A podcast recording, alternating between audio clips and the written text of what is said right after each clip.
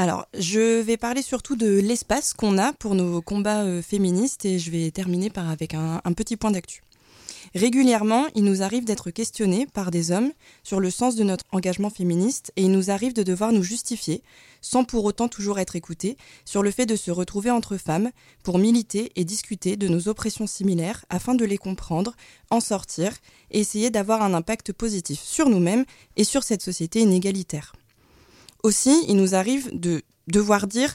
que ce combat n'est pas d'exclure les hommes. Et pendant que le débat porte à rassurer les hommes inquiets de voir les choses se passer sans eux, je me vois passer de longues minutes à ne pas parler de mes combats, à savoir parler des femmes et des injustices qui leur est propre.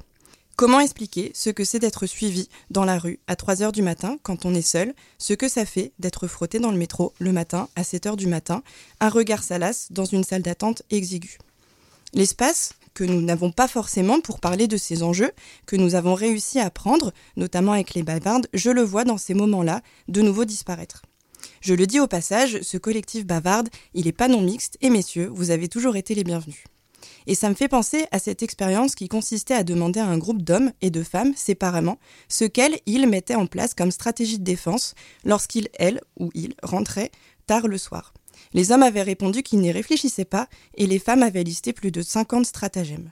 Ça m'a rappelé à cette place de femmes, celle qui nous est attribuée de ne pas avoir le droit d'entreprendre sans l'accord des hommes, sans leur approbation. Je rends hommage aujourd'hui, dans Effect d'Actu, à toutes celles qui luttent, qui ne se laissent pas abattre, qui accompagnent des victimes de violences, de discrimination et d'injustice, et à toutes celles qui, malgré les moqueries, les blagues pas drôles, parfois les humiliations ou les bâtons dans les roues, résistent et avancent pour changer ce monde, renverser la balance, faire de notre monde un monde meilleur, plus juste. Une spéciale dédicace à Emitital Mahmoud, poétesse et slameuse du Darfour, ambassadrice de l'ONU, Leila Mustafa, nouvelle maire de la ville de Raqqa, anciennement capitale prise par Daesh, et Stacey Abrams, probablement la première femme noire gouverneure des États-Unis, et aux bavardes, les bénévoles et tous les espaces militants qui défendent les droits humains.